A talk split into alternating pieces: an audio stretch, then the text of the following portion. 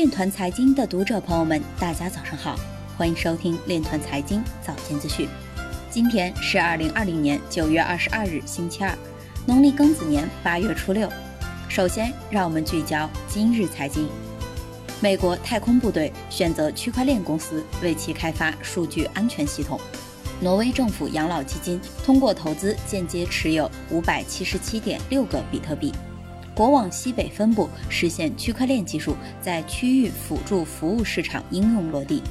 江西近三百家企业提供区块链技术开发与服务。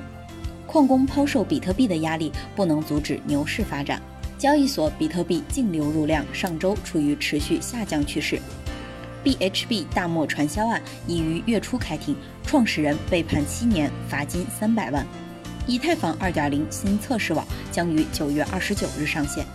清华经管学院副院长表示，区块链引领新一轮全球技术和产业变革。欧盟研究机构表示，受监管的加密资产部门或改善欧盟经济前景。今日财经就到这里，下面我们来聊一聊关于区块链的那些事儿。据中国金融新闻网九月十一日消息，日前。国家外汇管理局跨境金融区块链服务平台资本项目收入支付便利化真实性审核应用场景试点在山西省正式启动。